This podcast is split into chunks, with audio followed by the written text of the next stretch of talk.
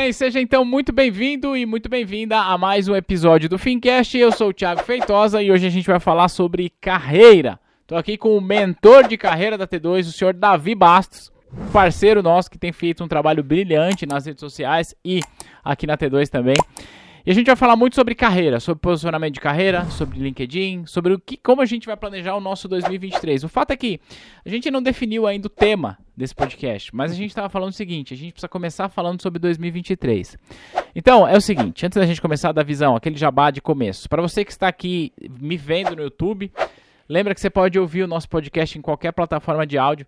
E para você que ouve o nosso podcast em qualquer plataforma de áudio, eu quero reforçar uma coisa: o Fincast no YouTube tá com um canal novo. Então você vai lá no YouTube, digita Fincast, podcast da T2 e se inscreve, porque a gente precisa popular esse canal. É popular? Popular. É, popular esse Eu usaria popular. É, porque a gente criou um canal novo. Então dá aquela força pra gente encher esse canal de novo, já que a gente.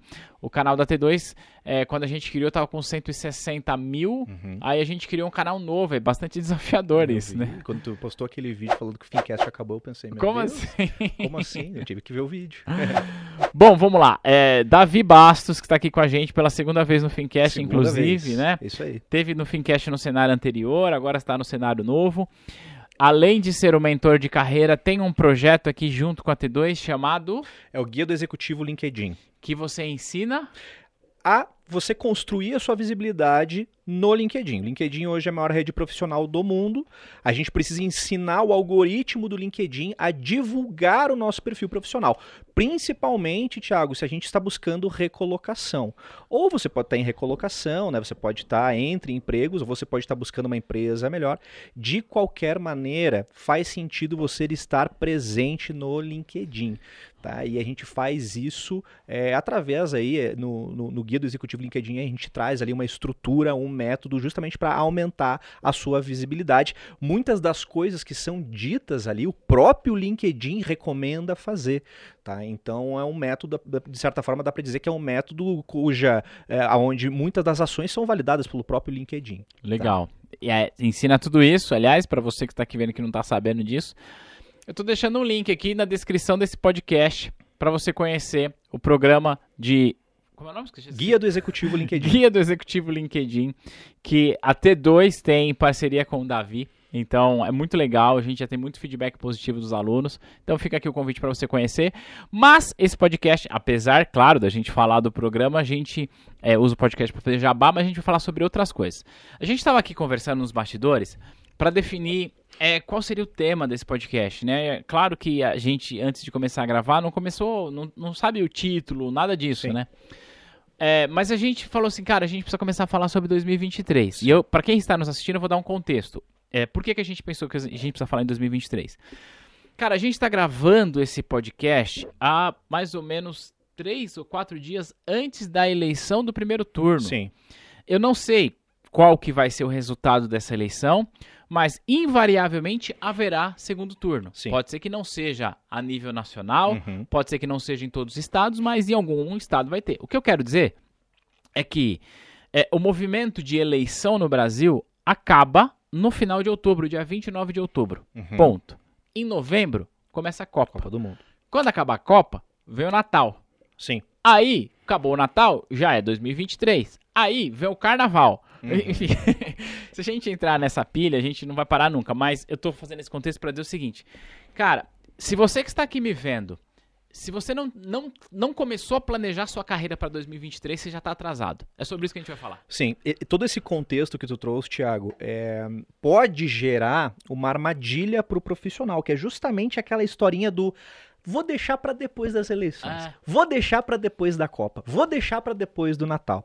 E, na verdade, planejamento de carreira, construção de carreira é algo que você tem que pensar continuamente, porque afinal de contas, as empresas não param, o mundo corporativo não para. Mesmo durante a Copa do Mundo, mesmo durante aí as eleições, pode ser que tenha ali uma saída antes do horário durante um jogo do Brasil na Copa, só que o mundo está correndo e é interessante que você também pense continuamente na sua carreira. Eu acho que eh, nós estamos agora setembro, fim de setembro, né? Tem bastante tempo para o profissional que ainda não pensou nisso neste ano, em como ele vai planejar a carreira dele para o ano de 2023. É, bem, nós tivemos, né, nos últimos dois anos aí, uma, uma crise bastante grande com relação à pandemia no Brasil. Isso afetou a dinâmica de trabalho, afetou muitas empresas e a gente voltou dessa pandemia com uma dinâmica completamente diferente de trabalho. A gente tem o home office em diferentes, talvez no mercado financeiro não tão forte, né, mas em diversos outros ramos aí, é, isso fez com que a dinâmica de trabalho mudasse completamente. Muitas empresas conseguiram até ter mais produtividade com os funcionários funcionários, com os colaboradores dentro de casa é, em, em relação ao escritório. Enfim, a gente teve uma mudança muito grande de cenário e nós temos que entender que nós somos profissionais que estão navegando nesse mar turbulento aí. Né? O que, que eu vou fazer para 2023? O que, que pode acontecer em 2023? Muitas empresas pós-pandemia retomaram um ritmo bacana. Uhum né? Voltaram a recontratar. A gente tem aí alguns indicadores super é, positivos, né? De recuperação, de confiança no mercado em diferentes setores. É, como, que o, como que o profissional vai se preparar aí para navegar no mundo corporativo em 2023? Isso é sua responsabilidade desde agora. Né? A gente, é, o, é, muita gente acaba delegando a responsabilidade da própria carreira, Thiago, para o mundo pro, pro corporativo. Para a empresa, né? Para a empresa. Sabe aquela história do, do assim, ó, é, muito, muita gente, muitos mentorados, pessoas que vêm até mim buscando meu trabalho, me falam assim, ó, poxa, Davi, mas não é responsabilidade da empresa me, me, me reconhecer? Não. Não. É, na verdade, é, pode até ser responsabilidade da empresa, mas a sua responsabilidade é de mostrar que você está fazendo. Ah. Né? E muita gente fica esperando isso. É. Né? Então, pense, pense no ano de 2023, muita coisa vai acontecer, a gente vai falar aqui ao longo dessa conversa, né, Thiago? E, mas a minha mensagem inicial é: você deve estar planejando a sua carreira continuamente e o ano de 2023 já tem que estar lá como prioridade. O que vou fazer em 2023? Quais são as qualificações aí novas que eu vou buscar? Licenças, certificados? Quais são as minhas metas dentro do meu trabalho atual? Quero sair da empresa, Davi, quero ir para outra empresa. Então vamos, vamos bolar uma meta aí para você prospectar o mercado, entrar em contato com recrutadores, criar um, um networking de recrutadores. É, desenhe. Desenhe porque ninguém vai fazer isso por você. A sua carreira ela é sua e sua sozinha. Você pode buscar, como muitas pessoas buscam a mim, Thiago, o apoio de um mentor. Eu sempre sugiro que a pessoa faça isso porque é uma maneira de acelerar, mas a responsabilidade mesmo é sua. A primeira pessoa que está ali no, no, no front de batalha é você. Pô, legal, começamos bem. Eu costumo dizer o seguinte, Davi, eu já falei isso várias vezes e sempre que eu falo isso, é, eu percebo que há pessoas que não concordam com o que eu falo. Uhum.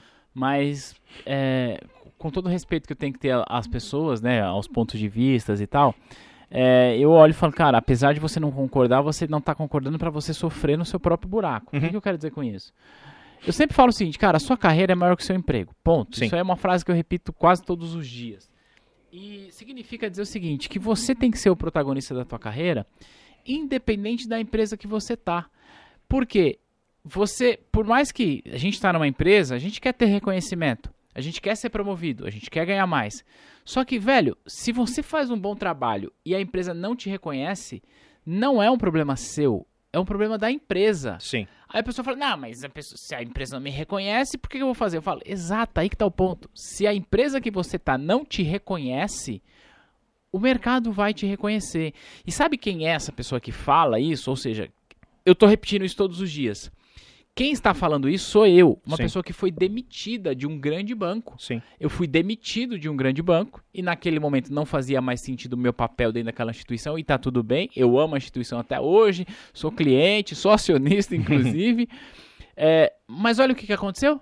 O mercado me reconheceu. E veja, não é nem o mercado outra instituição é, é, o mercado. Então é isso. Quando você assume o protagonismo, a gente fala sobre esse. Você, você vai ser reconhecido. Talvez não na empresa onde você está, e tá tudo bem. Exato. É, você não casa, você não precisa casar com a empresa que você está trabalhando. Não, a, a primeira coisa que a pessoa tem que saber é que a relação empresa-colaborador ela é isso é o óbvio, mas o óbvio precisa ser dito, né, Tiago?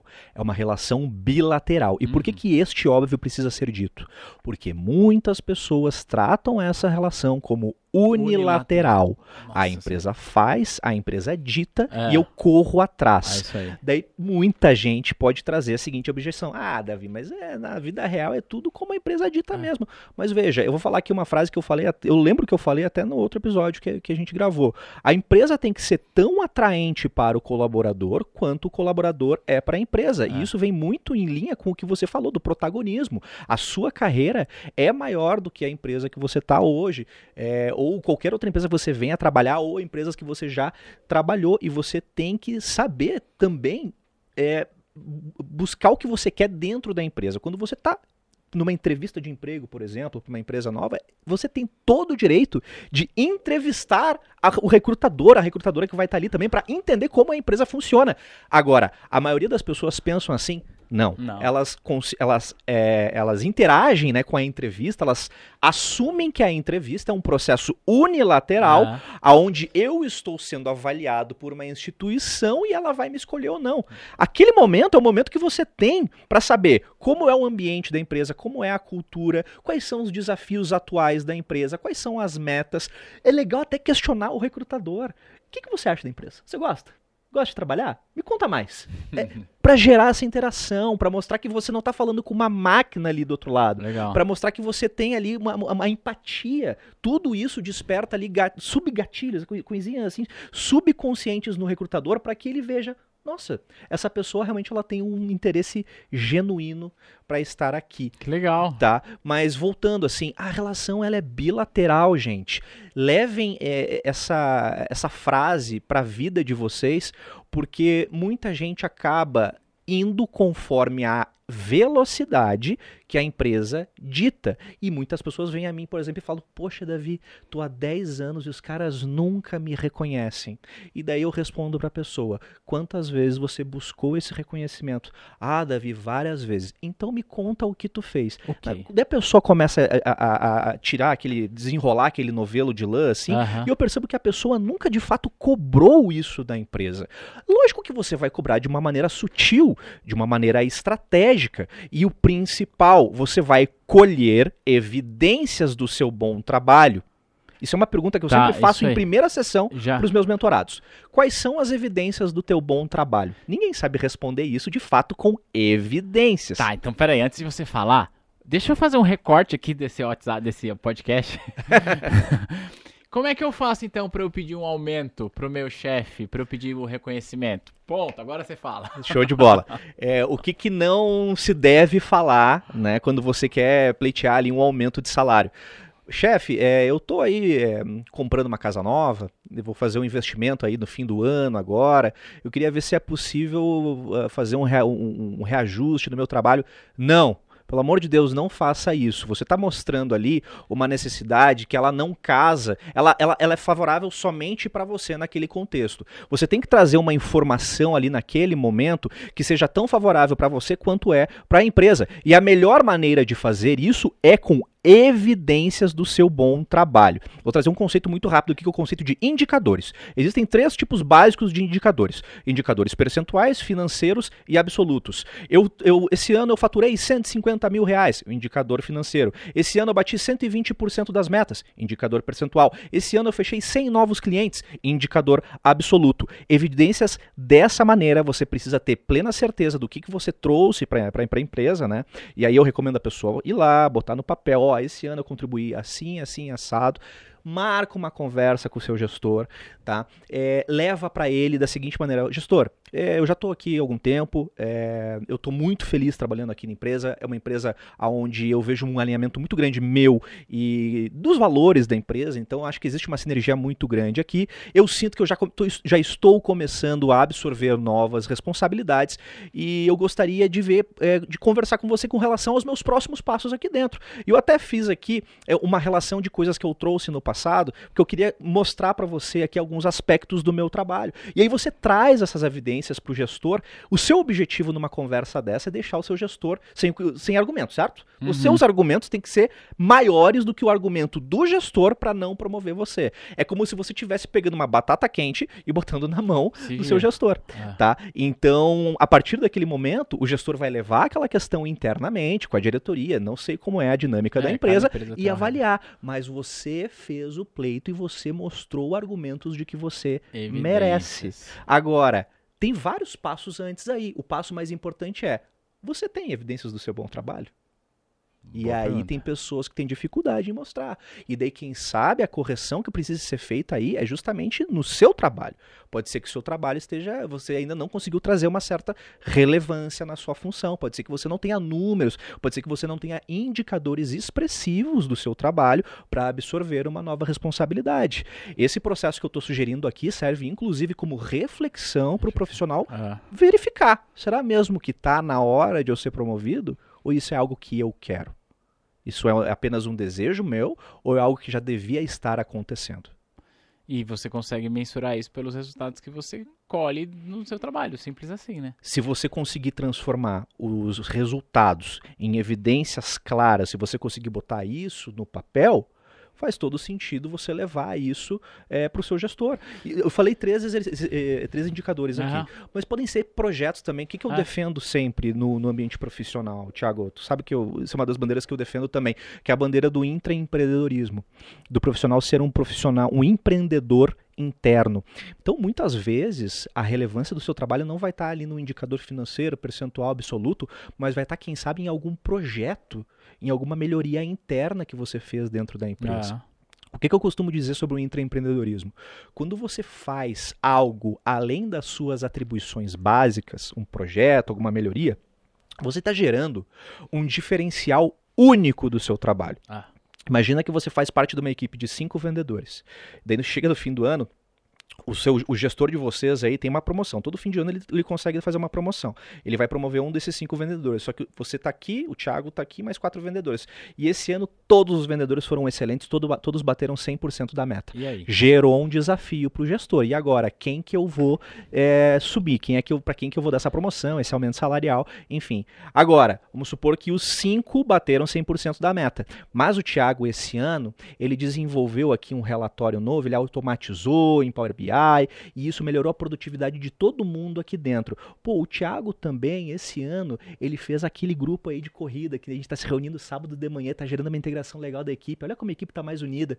Vejam que são projetos que estão além das suas atribuições básicas e você está trazendo um benefício para a empresa. Eu estou dando dois exemplos aqui completamente genéricos, mas exi- existem possibilidades quase que infinitas de você empreender internamente em uma empresa. Quando você faz isso, você gera um diferencial único aonde o gestor naquela situação vai pensar assim, ó, todo mundo bateu 100% das metas, mas olha o que o Thiago fez esse ano.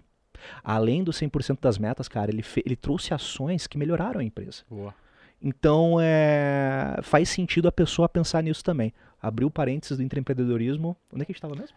Enfim, a gente estava falando sobre o processo de você mensurar o teu trabalho para É. você pedir um reconhecimento. Isso. O que você está me falando vem ao encontro de, de uma coisa que nós estamos fazendo aqui na T2, é, que é um, um- A gente está num processo de desenvolvimento isso para 2023, já estou dando spoiler para os meninos que estão aqui nos, no- acompanhando a gravação, mas que é um processo de ah, avaliação de desempenho individual. Uhum. E na avaliação de desempenho individual, tem dois, duas pernas aqui. Uhum. Tem a competência técnica e a competência comportamental.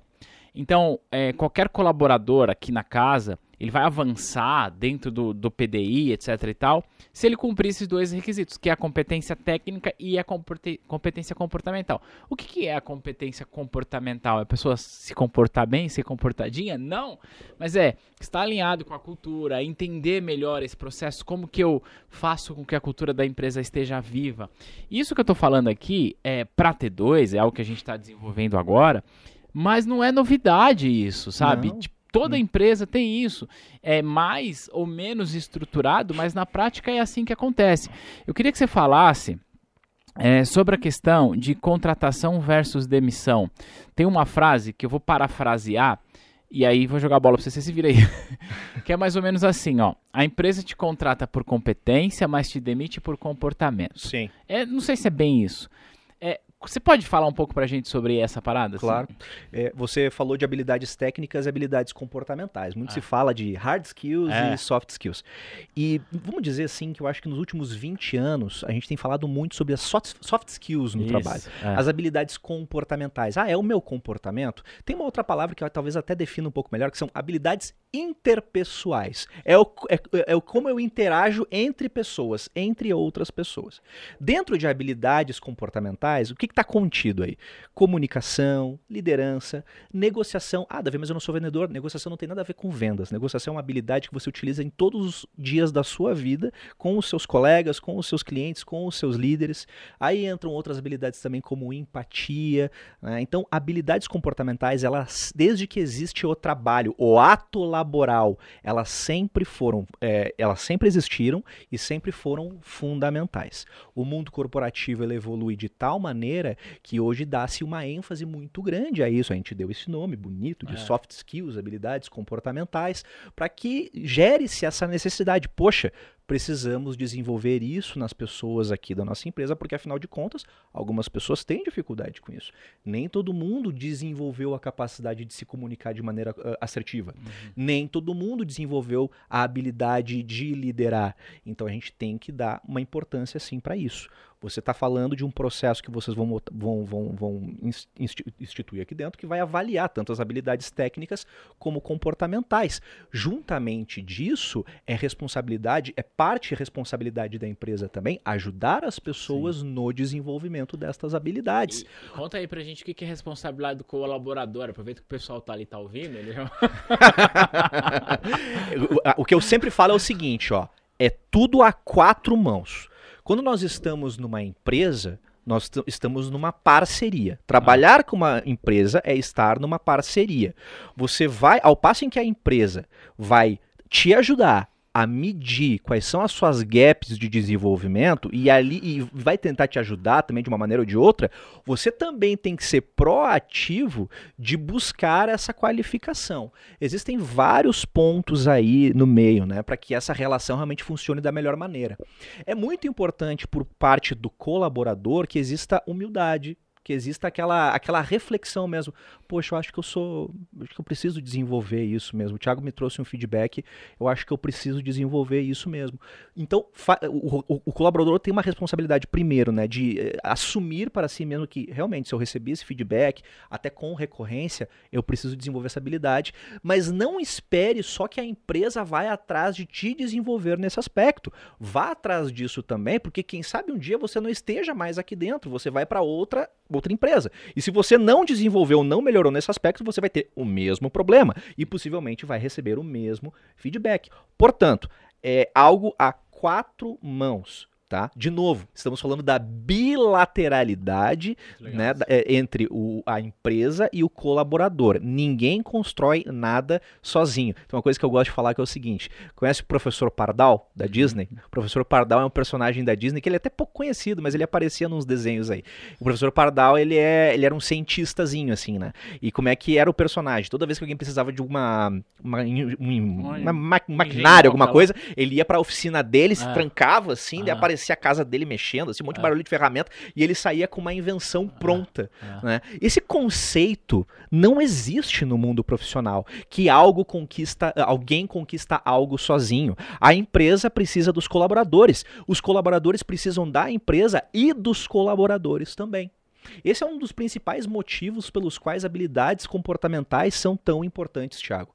É, é, é, é inexorável. Nós vamos lidar com pessoas. Ah, Davi, mas olha só, eu, eu sou especialista. Eu estou querendo seguir carreira de especialista, agora eu não quero lidar com pessoas. Olha, não existe não lidar com pessoas, a menos que você resolva ir morar, quem sabe, numa ilha deserta, ah. entendeu? Realmente se abdicar da, da sociedade. Mas mesmo se você for um especialista, eventualmente você vai precisar vender um projeto, ah. defender um projeto, defender a sua opinião ah. técnica, ah. para você conseguir defender a sua hard skill, no caso. Ah. Às vezes você vai entrar em conflito, quem sabe, com outro profissional. E aí, as habilidades comportamentais, elas vêm a calhar. Ah. Porque você, quem sabe, não desenvolver uma habilidade como comunicação assertiva e empatia, pode ser que você gere um conflito com aquela pessoa que você não precisava. O conflito vira um atrito, o atrito vira um incômodo. E aí tu gera um problema que pode até escalar. Aí fica igual, igual aquele meme, né? Vai se cria- criando um clima terrível, mais ou menos assim. né? É, é isso, e vai escalando, uma bola de neve. Agora, se a pessoa. eh, eh, Falamos também outras vezes sobre como a pessoa po- pode dar um feedback assertivo, né? Como a pessoa pode trazer, eh, fa- eh, trazer uma informação de maneira não violenta. Isso. Tudo isso é estudável, treinável. Não é algo meramente subjetivo que a vida vai te ensinar. Não, tudo é técnica. A pessoa pode aprender isso sim. Porra. Portanto, Thiago, é muito legal. É muito legal, eu acho fenomenal a empresa medir isso, ajudar o colaborador a medir Hum. eh, suas gaps técnicas, suas gaps comportamentais. Eu acho também fenomenal que a empresa vá atrás de desenvolver os profissionais, mas o profissional não deve esquecer que ele também é responsável por isso e a carreira dele depende disso. Boa. E aí você falou uma coisa, a carreira depende, não é o emprego que depende. Não, é é, é, e daí eu vou, vou linkar com o que você falou. A carreira é maior do que a empresa. A empresa que você tá, muito provavelmente, é um capítulo É. da sua vida Que profissional. pode ser longo, pode ser curto, Pode ser mas... curto. E mudou, tá? Porque, É. por exemplo, nas gerações Vocês passadas. não, desliga esse ar aí. É que eu tô de casaco, que eu não tô sentindo como- tanto. Mas, por exemplo, hoje, isso são dados aí que já. eu- depois eu vou até consultar a fonte para trazer para vocês. Mas hoje, um colaborador a nível mundial, ele passa em média por cinco empresas. E em cada uma dessas empresas, ele fica em média cinco a seis anos. Isso é muito diferente do que se via no passado, onde as pessoas queriam. Teu pai tá ali. Meu pai é um exemplo de uma É. pessoa que trabalhou é, 35 anos na mesma empresa, É. 40 anos de varejo, né? Imagina 35 anos, 35 anos é a minha idade. É como se eu desde o primeiro dia da É, minha eu, Eu vida. ainda não sei o que é ter 35, não. Não chegou lá ainda, né? não, daqui uns 10 anos eu chego. Ah, não, todo daqui, daqui uma década tu vai saber o que, que é. Mas é, mudou. Tem as pessoas que trabalham muito tempo na empresa. É lógico que tem. É muito legal ver as pessoas que, que evoluem com a empresa. Eu tenho diversos casos de amigos do, do meu networking, né? Uhum. que são pessoas que cresceram com a empresa e e gerou tanta coisa positiva para eles, mas são pontos fora da curva. O profissional médio, ele vai ter uma carreira aonde ele vai ter atos, ato 1, ato É, 2, é. entendeu? Vão ter ali os, é, os interlúdios, né, os entreatos, e você vai passar por algumas empresas, algumas você vai gostar, mais outras você vai gostar menos, algumas você vai odiar, outras você vai querer ficar a todo custo, Uhum. então, a carreira é construída assim. A gente tem que entender que são vários capítulos sendo construídos, né? Boa. Vamos falar do capítulo que a gente vai construir a partir de 2023, então? vambora, vambora. Bom, seguinte, para eu introduzir esse assunto, né, embora a gente já falou, eu quero dar... A gente já falou aqui, mas eu quero pegar isso de gancho. Cara, a gente tá vindo é, de uma, uma crise louca, assim, sem precedentes, que foi a questão do Covid, né, que, cara... De repente colocou todo mundo em casa, de repente um monte de empresa fechou, de repente a pessoa que trabalhava no banco, por exemplo, é, se trabalhar numa rede de agências, cara, não parou e teve que se submeter a ficar lá atendendo todo mundo, com máscara e tal. Outras foram para casa, foi uma loucura. E agora é, tá voltando, né? Isso inclusive aconteceu com a gente aqui, né? A Sim. gente tava no escritório, aí a gente foi todo mundo para casa, a gente ficou quase que dois anos, todo mundo em casa, e agora a gente se adaptou bem a um modelo híbrido aqui. Uhum. É, isso está acontecendo com todos, em todos, todos os segmentos, bancos mudando suas estruturas. Recentemente eu recebi o gerente PJ nossa aqui, ela falou, cara, não tenho mais lugar de atendimento, assim, Uhum. minha vida é visitar as empresas, aí tem um lugar que eu vou lá para fazer alguns processos e fim. Tem gente trabalhando em banco de alta renda, tipo um personalité, Sim. trabalhando em casa. Em casa. Ou seja, mudou completamente. E 2023, claro, é, vai seguir nessa tendência, porque para as instituições tende a ser mais, efe- mais eficiente, Sim. né? É menos custoso, dependendo da operação. Mas aí a gente perde uma coisa, Davi, que é a questão da interação, que essa, inclusive, foi a razão pela qual a gente quis voltar para o escritório. A gente queria poder olhar muito um na cara do outro aqui e tá, tá junto. E essa questão da interação faz com que a gente amadureça enquanto profissional. Só que, é, por outro lado, porque eu não tenho interação, facilmente eu perco o senso de pertencimento. E por que eu perco o senso de pertencimento? Começou a rolar uma parada no mundo e no Brasil também, que é a tal da demissão silenciosa. Uhum. Queria que você falasse sobre esse movimento da demissão silenciosa, explica o que, que é isso e, na sua visão, se isso é bom, se isso é ruim e Você acha que isso deve se estender para 2023? O que, que a gente tem de contraponto em relação a tudo isso? Show de bola. É, a demissão silenciosa, Thiago, é, isso, esses movimentos, geralmente, é, esses movimentos que surgiram pós-pandemia, eles apareceram mais nos Estados Unidos mesmo. É. A demissão silenciosa, quiet quitting, ela é uma consequência de algo que aconteceu antes. Vamos dar um passo para trás. Porque o primeiro grande movimento, né, o, primeiro, o primeiro grande indicador pós-pandemia nos Estados Unidos foi, eles chamaram de The Great Resignation, a grande renúncia. Tá? O que, o- em termos muito simples, o que aconteceu? As pessoas passaram por um período de home office, eh, mudou completamente a dinâmica de trabalho e quando as empresas começaram a querer regressar aos escritórios, muitas pessoas falaram: "Hum, não quero, tá tão gostoso aqui em casa, eu consigo dar 100% da minha produtividade, eu tô batendo todas as minhas metas, por que, que eu vou voltar? E aí começou um conflito dos colaboradores com as empresas nesse aspecto. Poxa, mas para que voltar? A gente conseguiu construir. Eu vou, vou dar exemplos. Eu conheço empresas, eu inclusive trabalhei numa empresa que não perdeu 1% sequer De produtividade. de produtividade, com mais de 500 pessoas saindo um dia do escritório e no dia seguinte indo para o home office. Estavam preparadas, show de bola. Nem toda empresa se preparou para isso. Eventualmente, o mundo corporativo deu um jeito. Passou-se um tempo, ah, começou a abrandar essa questão de, de distanciamento social e o pessoal, as empresas começaram a, poxa, vamos voltar para o escritório? E aí muita gente começou a renunciar a isso. Não, não quero. Então, assim, se, é, se for para voltar para o trabalho, então eu não quero mais. Eu vou pedir o desligamento da empresa. Um grande abraço. Né? Começaram a surgir também muitas vagas de home office. Então o pessoal descobriu assim: poxa, eu tenho uma baita ferramenta de comunicação aqui que é a internet LinkedIn. Vou buscar uma vaga para continuar trabalhando em casa. Porque eu descobri que é uma maravilha poder trabalhar com o meu cafezinho, no meu computador, fazendo carinho no meu pet, cuidando mais, estando mais próximo dos meus filhos. E é bom mesmo. E, pô, é maravilhoso, Ah. entendeu? Isso, o, o- o- é- esse movimento trouxe coisas maravilhosas para o mundo corporativo, tá? E agora, nós estamos vendo um outro movimento que até ganhou bastante é, visibilidade em julho desse ano, Hum. que é a demissão silenciosa, que eu entendo como uma consequência direta da grande renúncia. A demissão silenciosa nada mais é do que a grande renúncia sem a pessoa pedir o desligamento da empresa, porque ela não pede o desligamento, mas ela passa a fazer o mínimo aceitável para cumprir as atribuições dela. É o efeito completamente contrário ao do intraempreendedorismo, Thiago, onde eu te falei que para a pessoa ser enxer- enxergada dentro da empresa e gerar um diferencial único, ela precisa fazer mais que as atribuições básicas.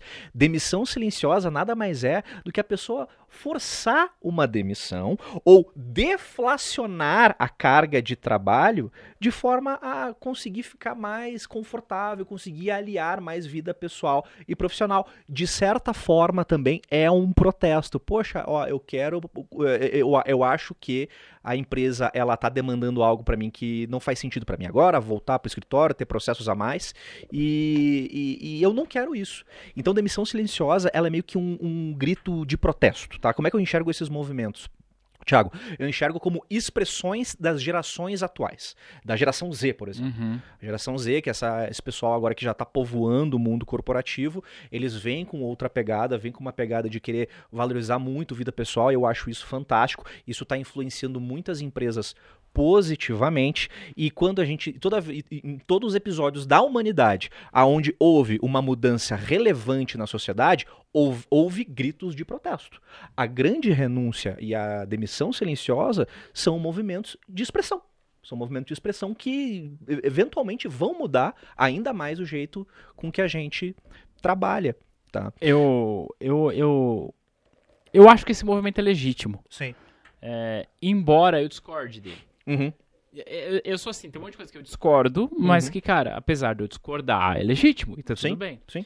É, porque o lance quando você faz esse lance da demissão silenciosa aí, você tá dizendo, cara, eu não vou fazer nada mais do que me pedem, ou, como você falou, vou deflacionar aqui a parada para eu ser demitido.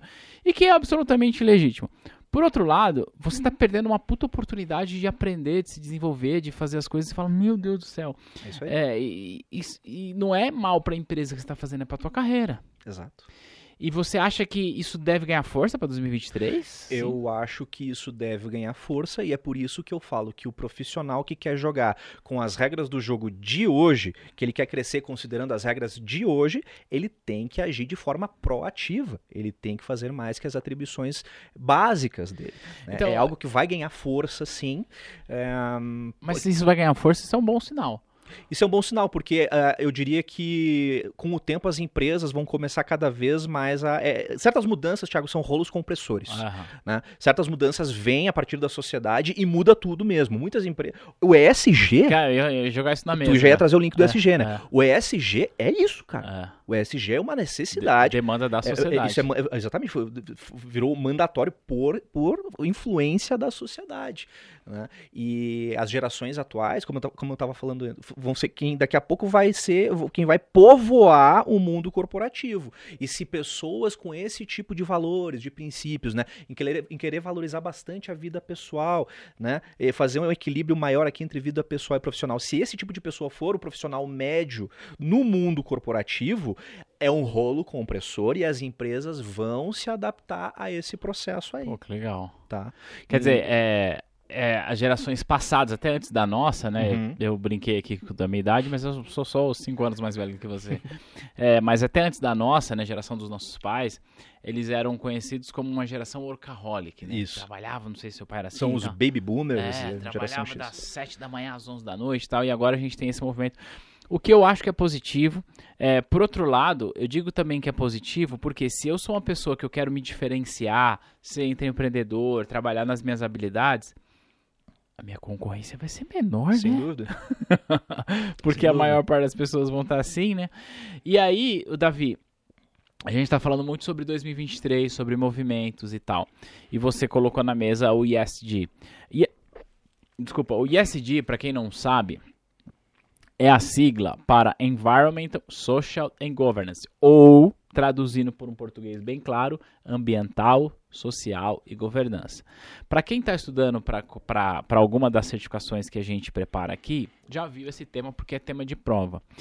E esse negócio é tão interessante que em julho de 2022 a Ambima colocou este tema nas provas. E agora, em setembro de 2022, ela anunciou que em março de 2023 ela vai se aprofundar mais nesses temas. Ela quer, quer que o teu profissional conheça mais a fundo as práticas ISD. E você falou que essa é uma demanda da sociedade. Você acha que um profissional para 2023 em diante, independente de certificação ou não, precisa surfar bem essa onda de ISD? Precisa entender.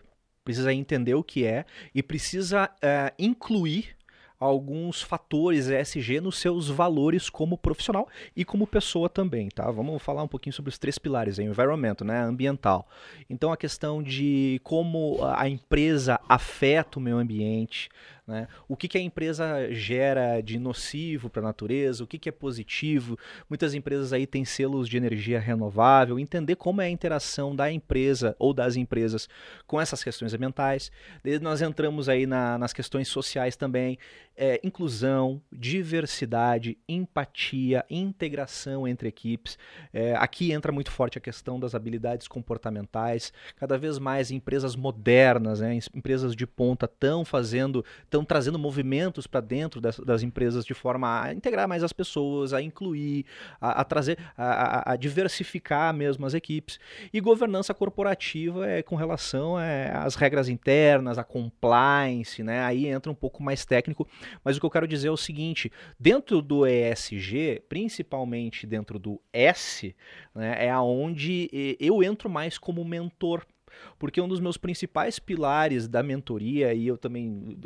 Uma das principais dores que as pessoas que procuram meu trabalho têm, é justamente essa questão mais social. Pô, Davi, eu tenho uma dificuldade de, de, de, de me comunicar melhor, eu tenho uma dificuldade de gerar novas amizades, novas conexões.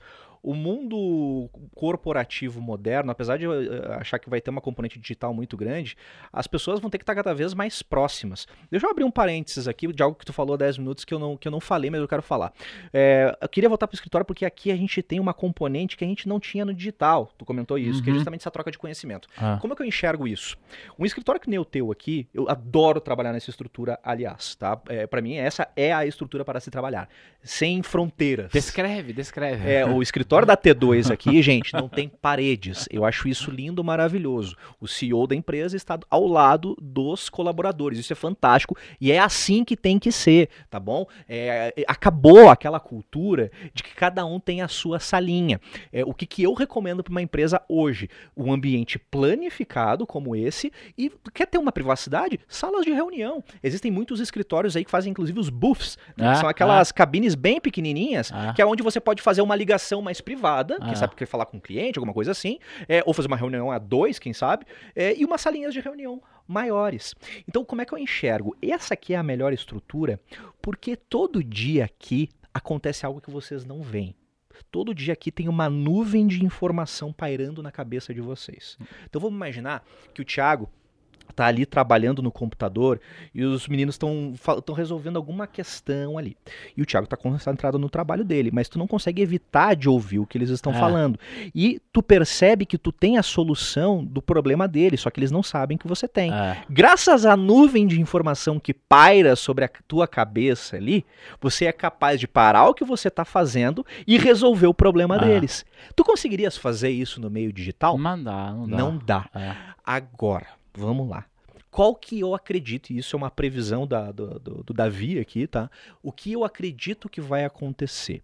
O ser humano, por incrível que pareça, ele tende a escolher o que é, conveni o que é conveniente ao invés do que tem qualidade. Qual é o melhor tipo de comunicação que existe? É o tete a tete, ah. físico, é o que eu estou tendo com o Thiago agora. Ah. Mas qual que é o mais conveniente?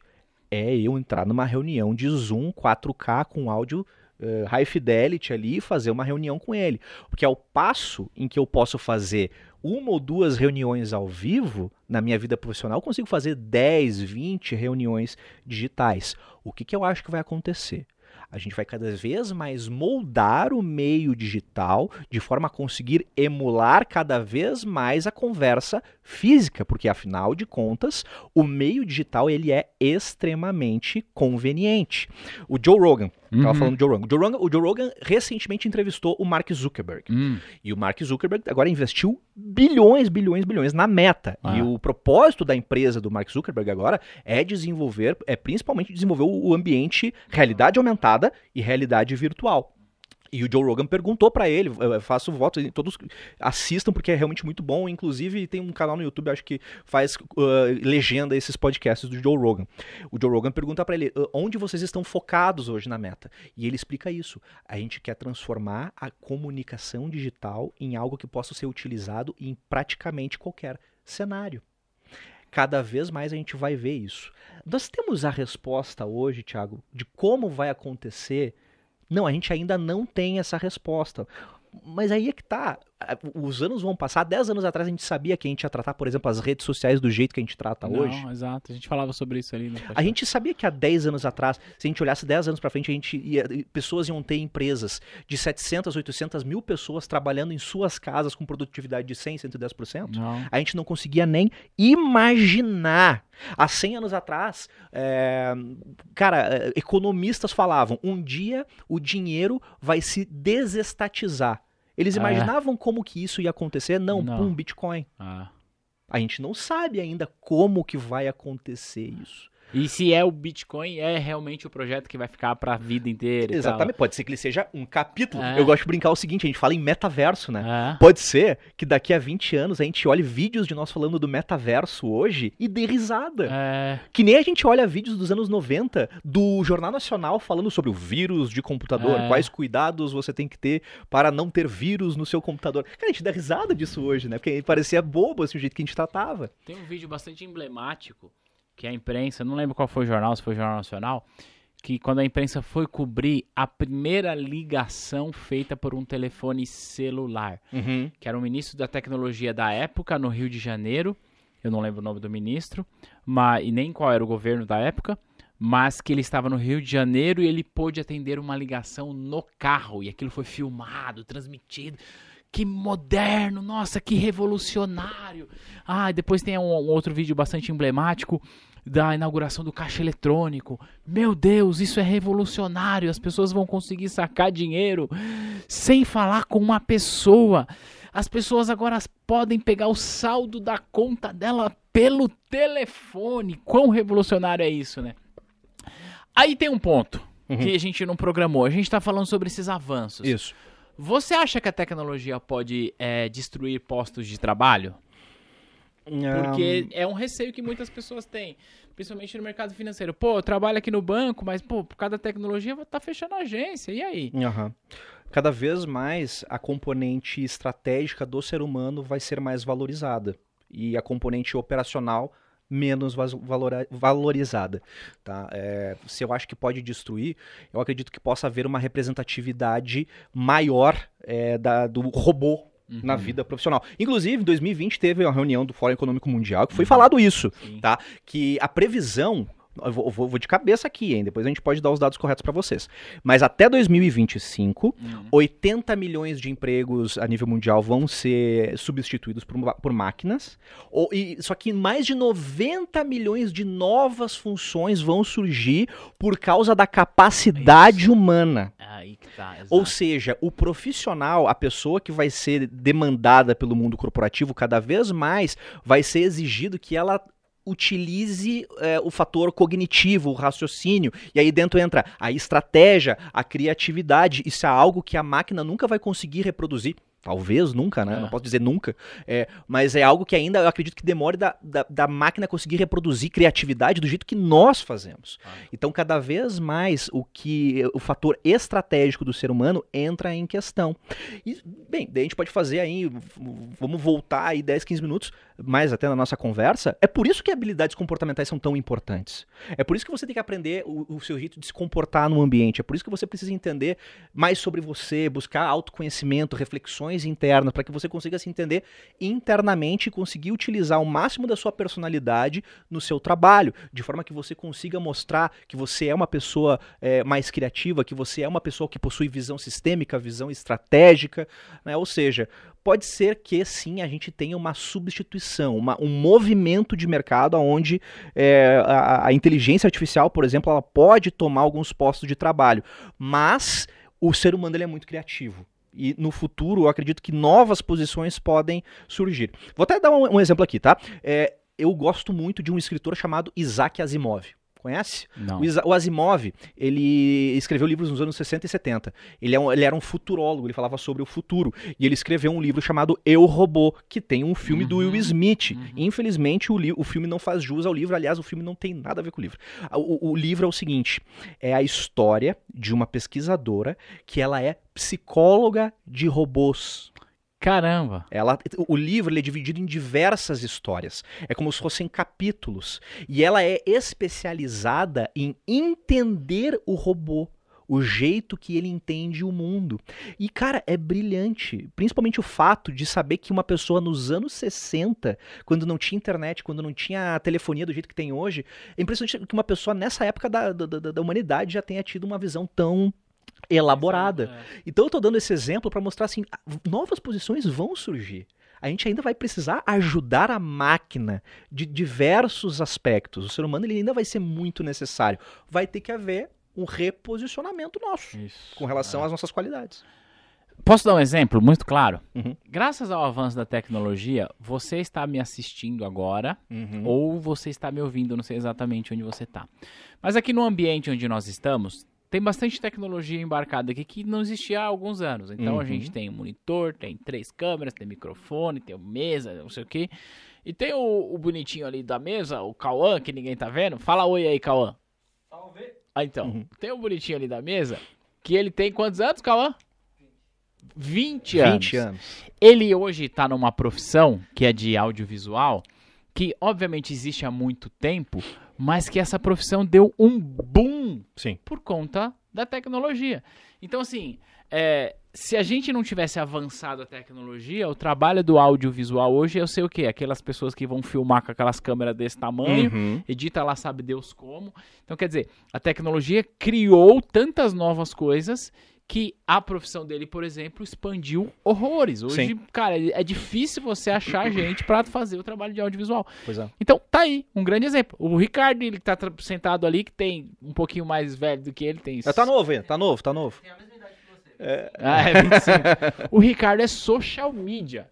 Velho, há 10 anos... Não existia essa não profissão. existia. Não existia. Ponto. Não então, existia. assim, é, o fato é, a gente vai ter uma mudança muito grande de, de posicionamento. E aí, falando de mercado financeiro, Uhum. o que acontece? Qual é a minha leitura? Cara, você resolve a sua vida no aplicativo. Você não precisa ir no banco mais. Então, vou fechar aqui, pum, resolvo. Mas qual que é o problema disso? É, você não consegue resolver questões mais complexas pelo aplicativo. O que, que é uma questão complexa? Ah, eu quero me tornar um investidor. Ah, não, mas dá para investir pelo aplicativo? Não, realmente dá. Quando você está começando a investir, colocando 300 reais, mil reais, consegue. Depois que você já tem 5, 10, você já começa, eita, e agora? O que eu faço? Por quê? A gente tem tanta opção. Só para você ter uma ideia, fundos de investimentos no Brasil são mais de 5 mil fundos de investimentos. Aí mais de 400 ações na bolsa, mais não sei quantos títulos de renda fixa e suas classificações, suas categorias.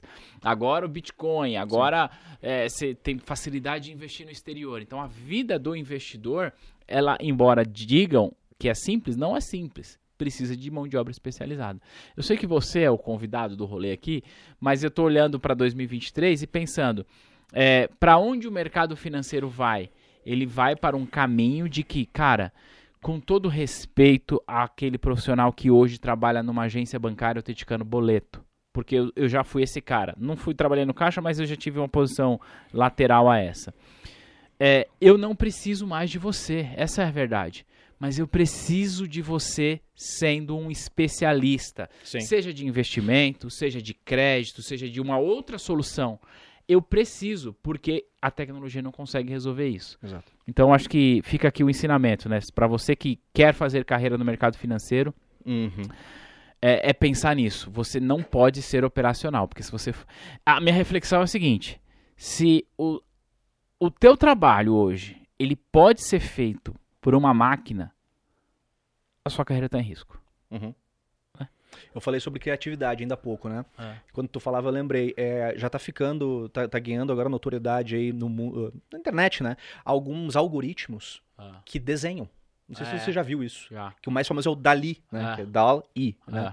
É. E você escreve numa caixinha de texto, desenha desenha. um cachorro com um chapéu de chefe gourmet. É bizarro E a ele desenha, cara. É, isso é incrível. É. Isso é um negócio. Aquela, e aquele, aquela imagem que você tá vendo, ela foi produzida por aquela inteligência artificial. Foi como, foi como se ela tivesse desenhado aquilo. Ou seja, é, esse é o início até é, de uma componente criativa na inteligência artificial, né? Olha como as coisas estão mudando, cara. Há 10 anos atrás a gente não tinha, assim, evidências nenhuma, evidência nenhuma de que algo poderia acontecer é, dessa maneira no mundo. E daqui a 10 anos pode ser que isso seja banal. A questão é, o ser humano ele vai se moldar, as nossas funções vão estar muito mais próximas a como ajudar a tecnologia a conseguir tirar o máximo né, de si. Uhum. Então as- a- a- o, o mundo corporativo tende a ter muito mais componentes comportamentais, de estratégia, de criatividade. Eu tô olhando pro celular aqui, não é em desrespeito ao que você tá Nada. falando, não. É porque eu lembrei de uma coisa que eu vi hoje cedo aqui. Uhum.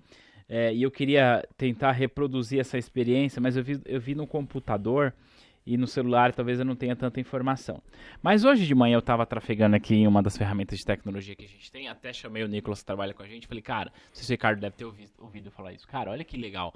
Neste exato, falei pra ele, neste exato momento, nesse exato momento, tem uma pessoa da cidade que eu esqueci, é uma cidade do norte do Pará, eu não sei qual que é a cidade. Você lembra de você, você ouviu isso? É. Cara, nesse exato momento tem uma pessoa do norte do Pará logada na nossa plataforma estudando algo para alguma certificação. Velho, se não fosse a tecnologia, como que essa pessoa ia se qualificar? Pois é.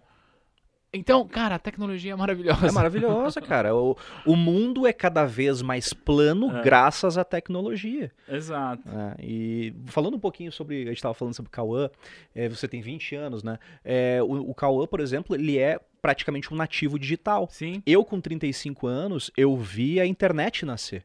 Eu, eu, eu tinha um computador sem internet em casa que passou a ter internet.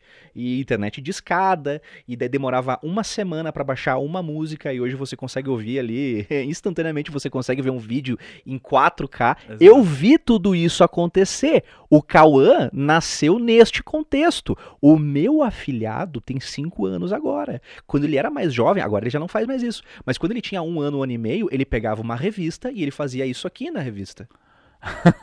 Como assim? né? Isso é um, é um nativo Ah. digital. Os nativos digitais, eles, logicamente, eles têm uma afinidade muito maior que a gente. Ah, A gente aprendeu a mexer nessas tecnologias, eles, eles nasceram com Ah. essas tecnologias.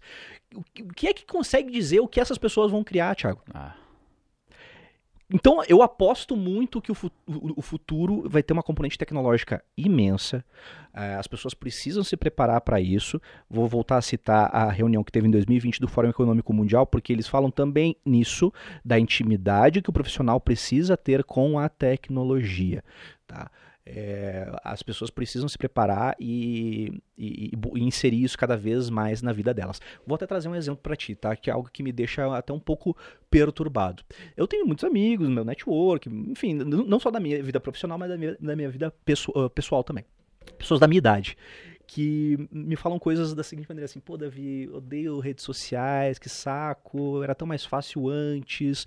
E tudo bem você não querer aparecer nas redes sociais, tudo bem você não querer ter seu posicionamento, ficar na sua, mas entenda que a introspecção digital ela pode prejudicar a- você até certo ponto. Eu vou dar o exemplo do LinkedIn. Se você não gosta de falar, de aparecer no Instagram, provavelmente você não gosta de fazer isso no LinkedIn também. Só que a diferença é que estar presente no LinkedIn faz com que você apareça para as pessoas que possivelmente vão fazer você alavancar a sua carreira. Tem pessoas da minha idade que falam isso, portanto, né? Ah, não, não gosto e tal. Ah, eu tô velho pra isso. E falam, né? Pô, mas eu tô mais velho, agora eu tô velho, tô velho. Eu fico pensando assim, cara, tô velho, eu tenho 35 anos.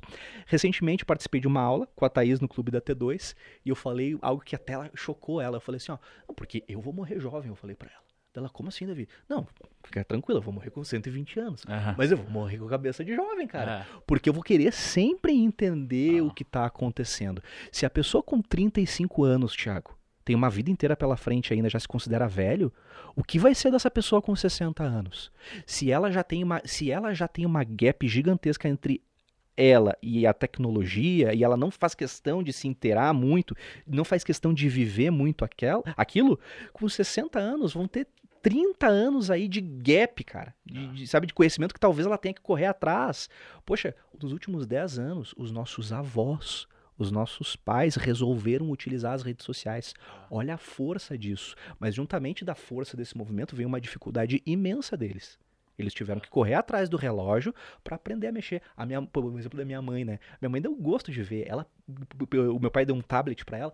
Ela começou a usar sozinho o tablet, me perguntava como é que faz isso, como é que faz aquilo. Pô, hoje ela navega que é uma beleza. Véi, minha mãe criou um perfil no Instagram pra falar de viagens. É mesmo? Só nisso. Cara, quando é que a gente ia imaginar isso, entendeu? Então, eu, vou, eu tô trazendo mais um elemento aqui que é o seguinte: uh, a pessoa tem que entender que esses movimentos que a gente está falando aqui, essas grandes tendências, precisam ser absorvidas pela pessoa. Porque você não navegar nessas ondas significa que você pode cada vez mais ficar para trás. Um profissional de 35 anos como eu, que muita gente já acha, não, tá velho, já tá começando a ter cabelo branco, é um profissional que vai ter ainda uns 30 anos, no mínimo, de carreira pela frente. Eu nem estou considerando o elemento é, da, da, da, da do- da- longevidade, porque Ah. a tendência é que as pessoas vivam mais, porque a gente tem mais acesso à Ah. medicina, né? Isso avançou também. Então pensa que pode ser que um dia as pessoas vivam 90, 100 anos e estejam com a saúde de uma pessoa que, de hoje que tem 60, 70 anos. Ah, Isso vai fazer com que as pessoas possam trabalhar por muito mais tempo. Pode ser que a sua vida profissional não seja mais uma vida profissional de 40, 50 anos, mas pode ser que você trabalhe por 60, 70 anos. Pode É. ser que isso mude. É, a expectativa de vida é muito. Ela vem aumentando a cada ano, né? Ela vem aumentando e, e pode ser que hoje, por exemplo, a gente trabalha é, por volta de 30 anos em média a vida de uma pessoa, a vida é, laboral de uma pessoa. E das 24 horas do dia, um terço a gente passa trabalhando. Dá para dizer que a gente passa um terço da nossa vida trabalhando. Pode ser que no futuro não seja um terço, pode ser que sejam é, três quintos. É. Entendeu? Pode ser que aumente um pouquinho. É isso mesmo. Então. Cai o microfone aqui. É, e é um, é um mercado que está em constante mudança. Da visão, a gente fez assim, ó, a gente abriu uma caixinha de perguntas lá no Instagram antes de começar para falar de carreira. E aí, nós estamos ali com a produção de, de para ajudar nós. Chegou pergunta aí, pai? Chegou, chegou sim. Manda aí para nós, já coloca na mesa aí. Que, que é da Alex, é do Alex Craiver. Ele pergunta: enviar um currículo para uma determinada área ou mandar de forma mais abrangente? Porra, que legal. Você vai saber responder isso melhor do que eu. Eu vou falar o que eu penso. Claro. E aí eu jogo a bola pra você. Cara, eu acho que currículo não é panfleto. Perfeito.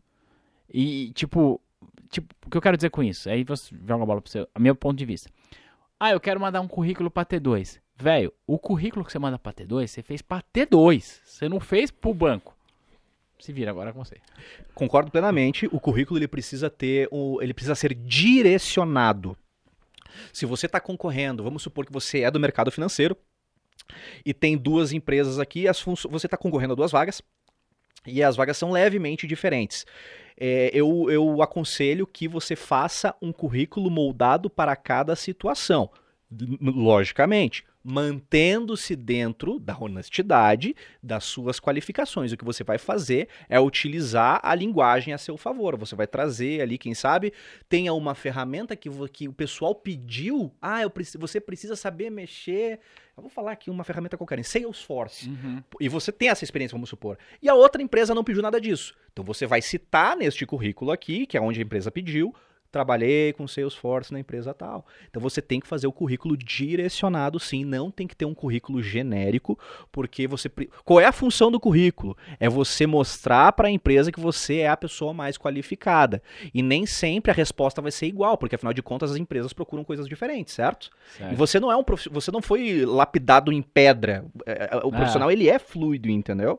Então, é, sim, o currículo tem que ser moldado para cada necessidade. Muitas vezes, Thiago, você não vai vai precisar fazer uma alteração. É. Até porque a vaga é muito parecida. Mas às vezes faz sentido você acrescentar uma coisa ou outra, dar, dar, dar mais destaque. Empresa. É isso. É. Dar mais destaque para alguma coisa, é. entendeu? Justamente porque se pediram aquilo, faz sentido eu dar destaque. Eu vou dar, posso dar uma sugestão aqui, baseado nisso? Certa vez eu estava conversando com uma pessoa no Instagram e eu recebo muita mensagem no direct e é, a gente tava falando, ela falou assim: ah, vou participar de um processo seletivo no banco X. O que, que você me diz?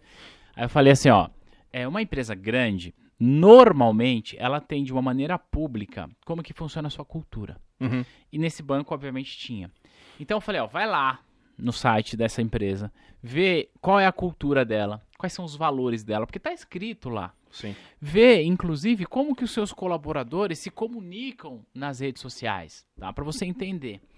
E quando você for estiver de frente com o recrutador, você precisa mostrar para o recrutador que você estudou isso. Sim. Mas você não vai mostrar para o recrutador que você estudou falando assim, olha, antes de vir aqui, eu entrei no site e vi isso. Não. Ou seja, você vai adequar a sua linguagem para aquilo. O que eu quero dizer com isso é, se você está pensando em fazer um currículo para uma empresa, a minha dica é que você, de alguma forma, consiga encaixar na, na, nessa informação alguma coisa que conecte com a cultura daquela empresa. Então, eu vou dar um exemplo bastante, pessoa, bastante pontual que foi desse case. É, ela estava falando sobre o Itaú, tá? Então, para ficar mais fácil. E uma das coisas que tem lá no código de valores do Itaú é mais ou menos assim. Eu vou parafrasear, tá? É, a gente não sabe de tudo, que é um valor do banco. No sentido de que, cara, a gente está sempre aprendendo e tal, não sei o quê.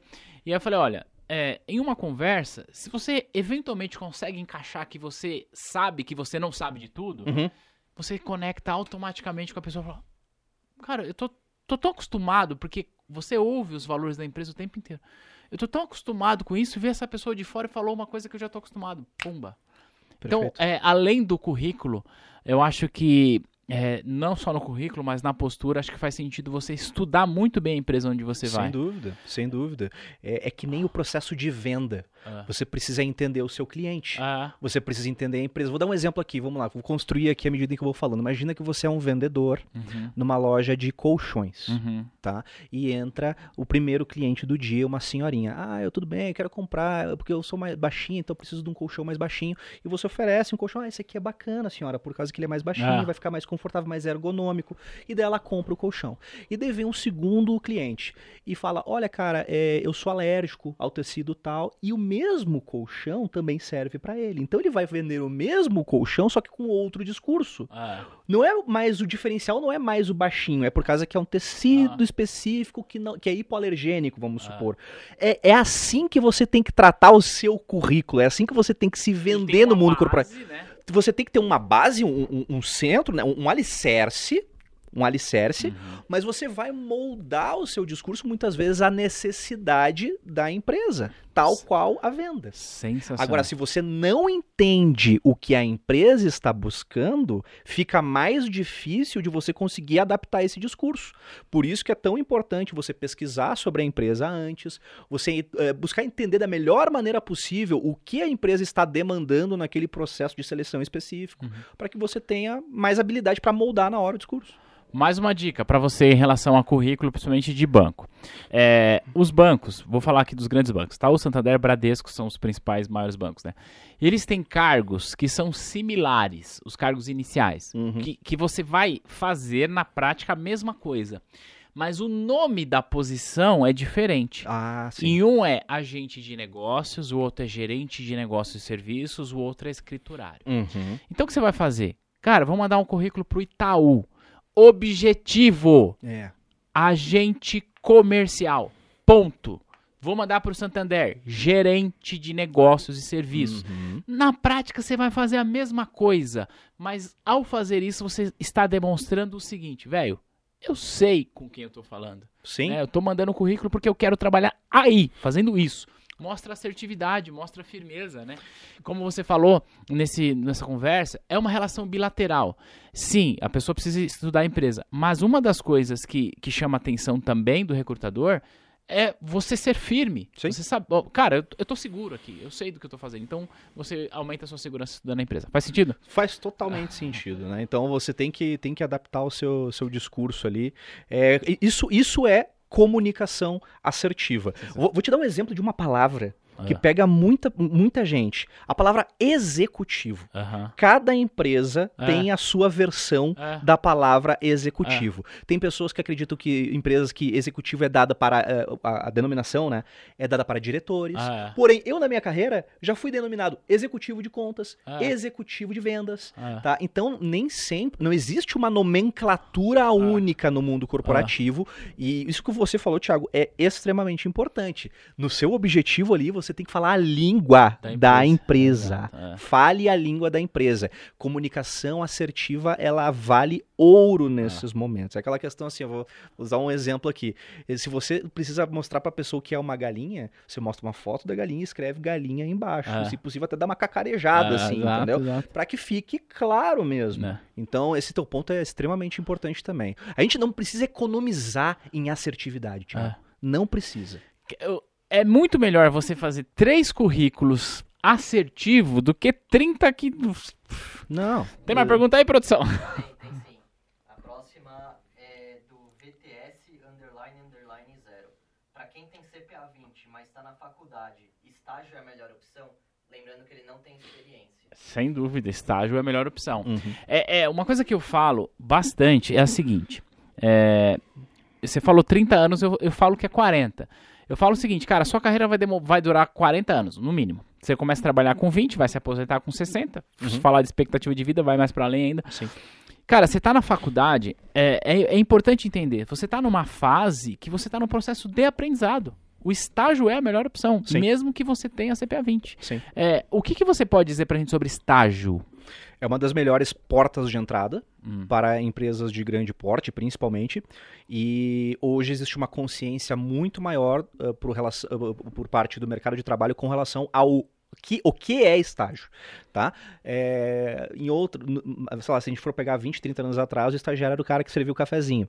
É. Hoje, hoje, assim, isso já melhorou muito, inclusive, é, na faculdade, na universidade que eu estudei, existia uma regulação muito forte por parte da universidade para se certificar de que a pessoa estava cumprindo é, atividades que iam ajudar ela no desenvolvimento dela como profissional. Uhum. É, portanto, o estágio eu acho fenomenal para uma pessoa que está em início de carreira agora. Ela vai aprender muita coisa, vai levar muita paulada, É. né? da- não- não- logicamente, não necessariamente dos colaboradores, mas da vida É. o- profissional em si, né?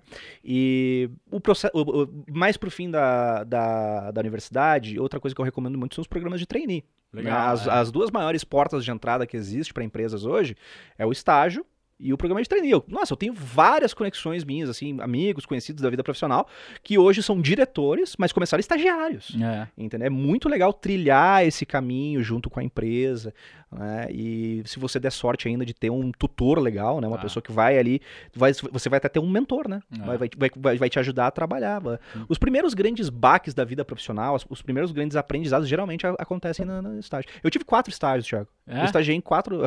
Eu estagiei eu- pra- até decidir, assim. Decidi não, ou cair de paraquedas, talvez, porque eu caí no setor de energia de paraquedas, É. né? Mas antes eu, eu, fui, eu fui estagiário da Ambev. Ah, Trabalhei na logística da Ambev, muito legal, assim. Daí eu estagiei. é, Eu fiz uma bolsa de iniciação científica antes também, e estagiei com instala- instalação elétrica civil. E o que, que eu costumo falar? Que- Qual era o meu trabalho no meu estágio né, de instalação elétrica civil? Eu sou engenheiro eletricista por formação. O meu trabalho era subir na laje do pé- prédio e ver se as instalações elétricas estavam se- sendo feitas da maneira correta, se os cabos, se os tubos estavam sendo passados da maneira correta, né? Hum. E ali eu tive que aprender a lidar muito com as pessoas, lidar com eletricista, lidar com o cara que, que tocava a obra. Então eu tive que aprender a me comunicar muito bem. Foi desenvolvendo a soft skills. Eu- que ali eu, eu- ali eu, eu- a- felizmente o contexto me ajudou a desenvolver, mas eu corri atrás também. Duas coisas que eu fiz. Eu comecei a me informar mais sobre futebol nessa época, porque era o papo que que povoava rolava ali. ali, é. E eu pagava uma Coca-Cola pros caras no almoço.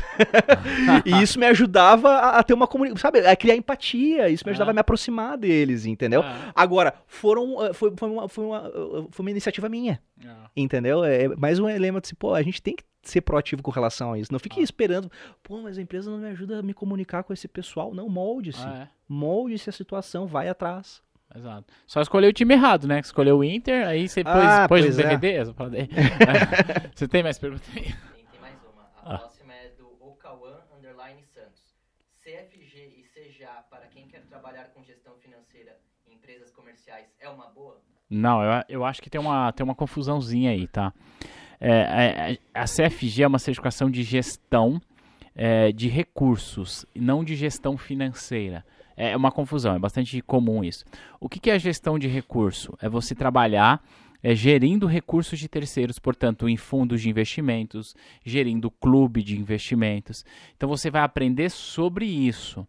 É, trabalhar com gestão financeira em empresas comerciais, que eu entendo é você ser o CFO, o gerente financeiro de uma empresa, que vai cuidar dos indicadores da empresa, do orçamento da empresa, que é uma coisa que não tem nada a ver com gestão. É uma certificação muito boa, mas ela não te ajuda a isso. Uma certificação que pode ajudar você, se você está pensando em certificação para trabalhar é, com gestão financeira de empresa, eu não conheço uma certificação especificamente para isso. Mas, por exemplo, o- se fosse falar, o CNPI ajuda mais do que o CFG. Por quê? Porque o CNPI você estuda finanças corporativas. Uhum, O objetivo dele não é você ser gestor financeiro, uhum. mas você estuda finanças corporativas, então faz mais sentido. Essa aí eu acho que eu que tive que responder, Essa né, é, pai? tua, é, tua, é o teu campo. É, tem mais uma aqui é, da Raa Souza Underline. Como achar vaga? Acabei de tirar a CPA 10. Parabéns pela certificação, muito bem. Essa aqui o Davi vai responder. Fala pra gente, Davi, sobre a questão do LinkedIn, né? Porque a galera não usa. Como que eu acho vaga lá no LinkedIn? Ó, ah, Thiago, o que, que é importante o profissional saber? Como é o nome dela? Deixa eu pegar aqui. Tem o nome? Raíssa, eu acho. Raíssa? Errei rude, às vezes nem é. Ah, é, pai. Raíssa, parabéns pela CPA 10, tá? Sucesso pra ti. É, entenda.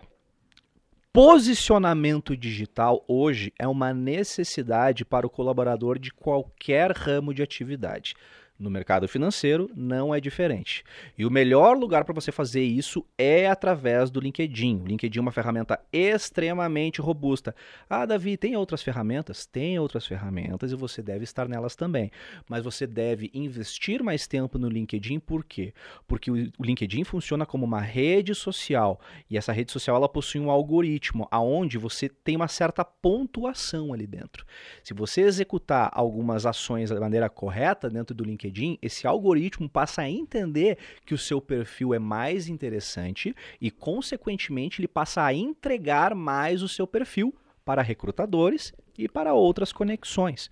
Tá? Então, eu estava até comentando com o Thiago mais cedo aqui, que fazendo uma pesquisa, uma curadoria de, de algumas matérias, né, para fazer uma apresentação, é, eu encontrei uma matéria de, no, de 2012 que falava que 90% dos recrutadores já utilizavam o LinkedIn em 2012. Se lá naquela época já tinha 90% dos recrutadores utilizando, Mas hoje essa ferramenta é mais do que consolidada. E se você entra no LinkedIn, você vê que isso é verdade. Se você entrar nesse exato momento agora lá no LinkedIn, clicar no botão vagas, tá? Faz esse teste aí, quem sabe, Thiago. Vamos fazer. Vamos fazer assim, ó. Vai aí em vagas e bota vagas Brasil tá? É, vagas Brasil e vamos ver quantas vagas aparecem no Brasil. Depois a gente pode até fazer.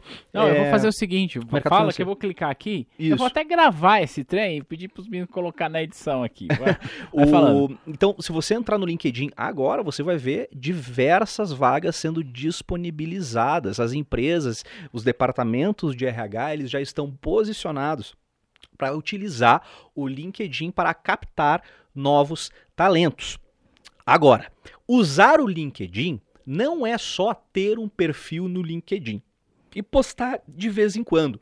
É interessante que você tenha um perfil 100% completo, que você gaste tanto tempo é, escrevendo seu perfil quanto você gasta num currículo para uma candidatura, afinal de contas ali vai estar ali toda a sua experiência. É interessante que você se engaje com outras conexões, mande recomendações para outras pessoas, receba recomendações de outras pessoas, participe de grupos de interesse, de forma a fazer com que o algoritmo entenda que você usa a ferramenta e ele vai te premiar. O LinkedIn vai entender assim, ó, opa, essa pessoa aqui, ela utiliza bastante o LinkedIn, que bacana. Eu queria que todo mundo fosse assim no LinkedIn. Para motivar o pessoal, para motivar ela, inclusive, eu vou entregar mais visibilidade para ela. Eu vou fazer com que ela apareça mais em ferramentas de busca. Do outro lado da mesa, tem um recrutador que passa o dia inteiro na ferramenta de busca buscando novos talentos. E adivinha quem vai aparecer lá para ele? A Raíssa, porque a Raíssa tem um perfil 100% completo, porque a Raíssa está interagindo com outras pessoas, está trazendo notícias, compartilhando, curtindo, comentando. Então é isso que você precisa fazer no LinkedIn. Tenho duas coisas para falar. Ah, eu não sei usar o LinkedIn. Aqui na descrição desse episódio tem um link para você fazer o curso de LinkedIn que ele ensina tudo isso. Essa é a primeira coisa. Tá aqui o link, é só você fazer a inscrição, você vai aprender tudo. Ah, não quero investir em um curso agora. Tudo bem, eu entendo você não querer ou não poder investir na sua carreira nesse momento. Vou te mostrar uma coisa aqui. Editor, põe essa parada na tela aí para nós. Isso, você vai aqui, ó, clicar em vagas, tá? E você vai digitar a vaga. Então vou clicar aqui, por exemplo, Itaú Unibanco. Ou melhor, eu vou voltar aqui. Eu vou clicar aqui, ó, em C... vou digitar aqui, ó, CPA 10, tá? Já que é a sua vaga. Pronto. Quando a gente faz isso, já vai aparecer aqui, ó, tuda, todas as vagas que estão pedindo a CPA 10. Aí você pode, inclusive, filtrar essa parada. Ah, eu quero isso aqui só em São Paulo, sei lá, clicando aqui em cima, né? Tem vagas, data do anúncio. Só que um ponto importante que a galera não usa é clicar aqui embaixo, ó, receber alertas para essa aqui. E aí você clica aqui ó, em ativado, prontinho toda vez que alguém divulgar uma vaga, adivinha? Ela vai parar no seu e-mail, criatura de Deus. A então, vaga vai, vai, vai até você. A vaga vai até você. Vamos colocar aqui, ó, Itaú Unibanco.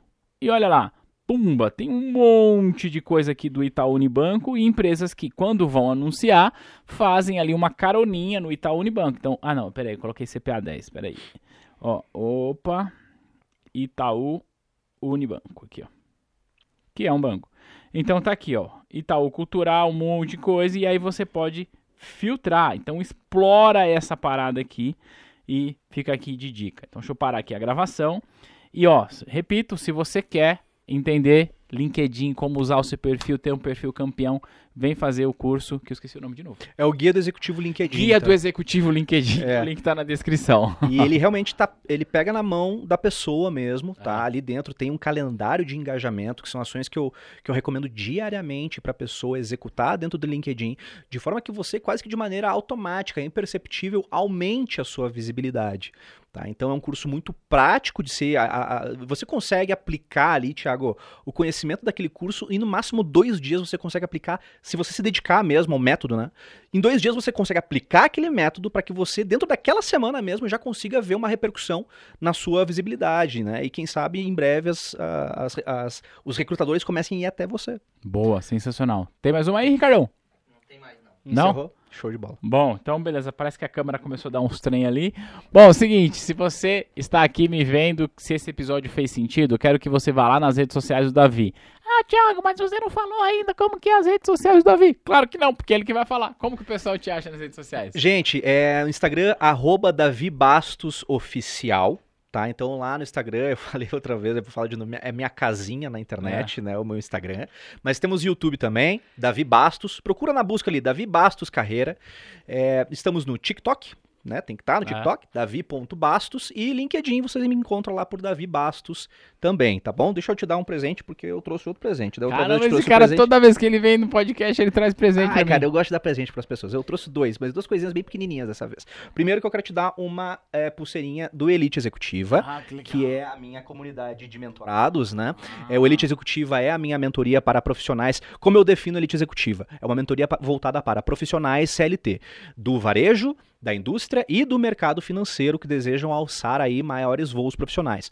Maiores salários, maiores cargos, maior reconhecimento. Dentro do Elite Executiva, você aprende técnicas de comunicação assertiva, liderança, é, negociação, planejamento de carreira, tudo sempre mo- moldado ali dentro de metodologias ágeis. Temos hoje mentorados, Thiago, do Bradesco, do Cicred, Cicobi, de outras empresas também, Heineken no Brasil, Dell, Siemens, de várias empresas também do setor de energia também, porque eu trabalhei no setor de energia. Então, assim, todos os meus alunos hoje, eles interagem, nós temos mentorias em grupo também, tem sido muito legal, nós estamos crescendo bastante, estou muito feliz aqui, a gente está de fato fazendo uma, uma comunidade. E o segundo presente, é, eu trouxe aqui da- da- um- das minhas coleções. Eu, eu gosto de colecionar coisas. Não sou um acumulador, sou um colecionador. Primeiro eu vou contextualizar. É, tu sabe que eu gosto de contextualizar, porque da outra vez eu contextualizei Cara, bem. muito incrível aquele Tem livro, um cara.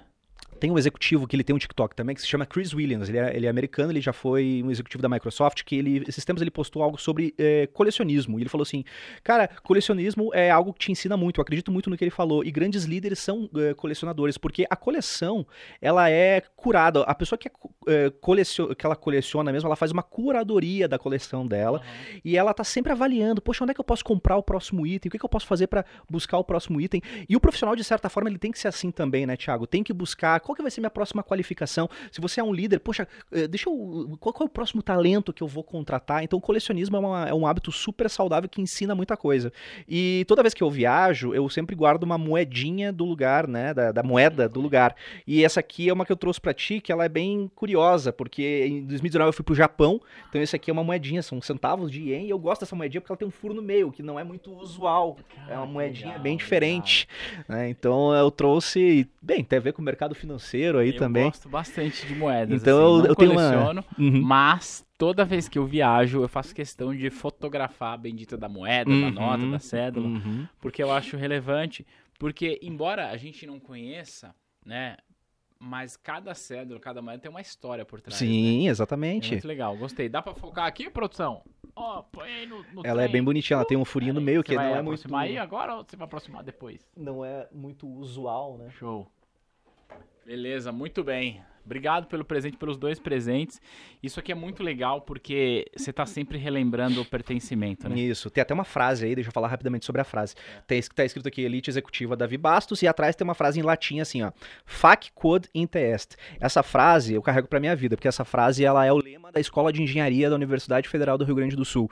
E eu tomei pra mim essa frase, inclusive tem- eu tenho ela tatuada no braço. Essa frase significa: faz aquilo que está em ti.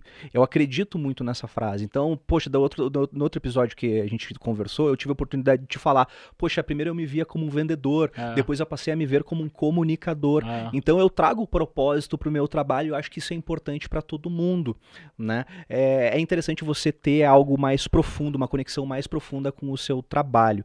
Logicamente, você vai, é, você vai, é, nem tudo no seu trabalho você vai gostar, mas é importante que você tenha uma, uma, uma conexão mais profunda com ele. Então eu carrego essa frase para minha vida e para os meus mentorados também. Cara, sempre ter você aqui é bons ensinamentos. Obrigado pelo presente, obrigado pelos ensinamentos. Show de bola. Para você que está aqui e não conhecia o Davi, siga-o no Instagram e nas demais redes sociais como Davi Bastos. E vai arrumar o foco aí e a gente vai se ver no próximo material. Um grande abraço. Valeu. Tchau, tchau. Tchau, tchau.